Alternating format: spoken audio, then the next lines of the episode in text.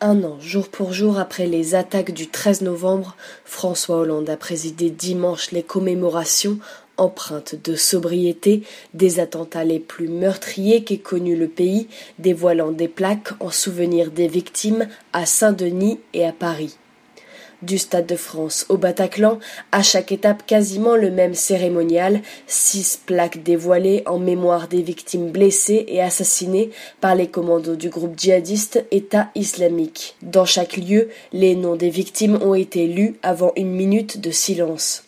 Devant le Stade de France, le Portugais Manuel Dias avait été la première des 130 personnes tuées.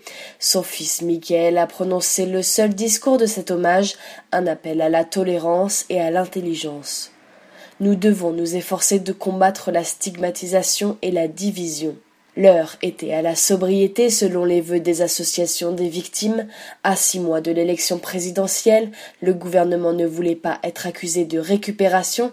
Le chef de l'État, accompagné de Manuel Valls, de ministres et d'élus, a échangé à chaque fois avec des victimes. Suivant l'ordre des attaques, le président de la République, avec la maire de la capitale Anne Hidalgo, s'est ensuite rendu à Paris à proximité des bars et restaurants Le Petit Cambodge, Le Carillon, la Bonne Bière, Casa Nostra, le Comptoir Voltaire et la Belle Équipe dans les 10 et 11e arrondissements.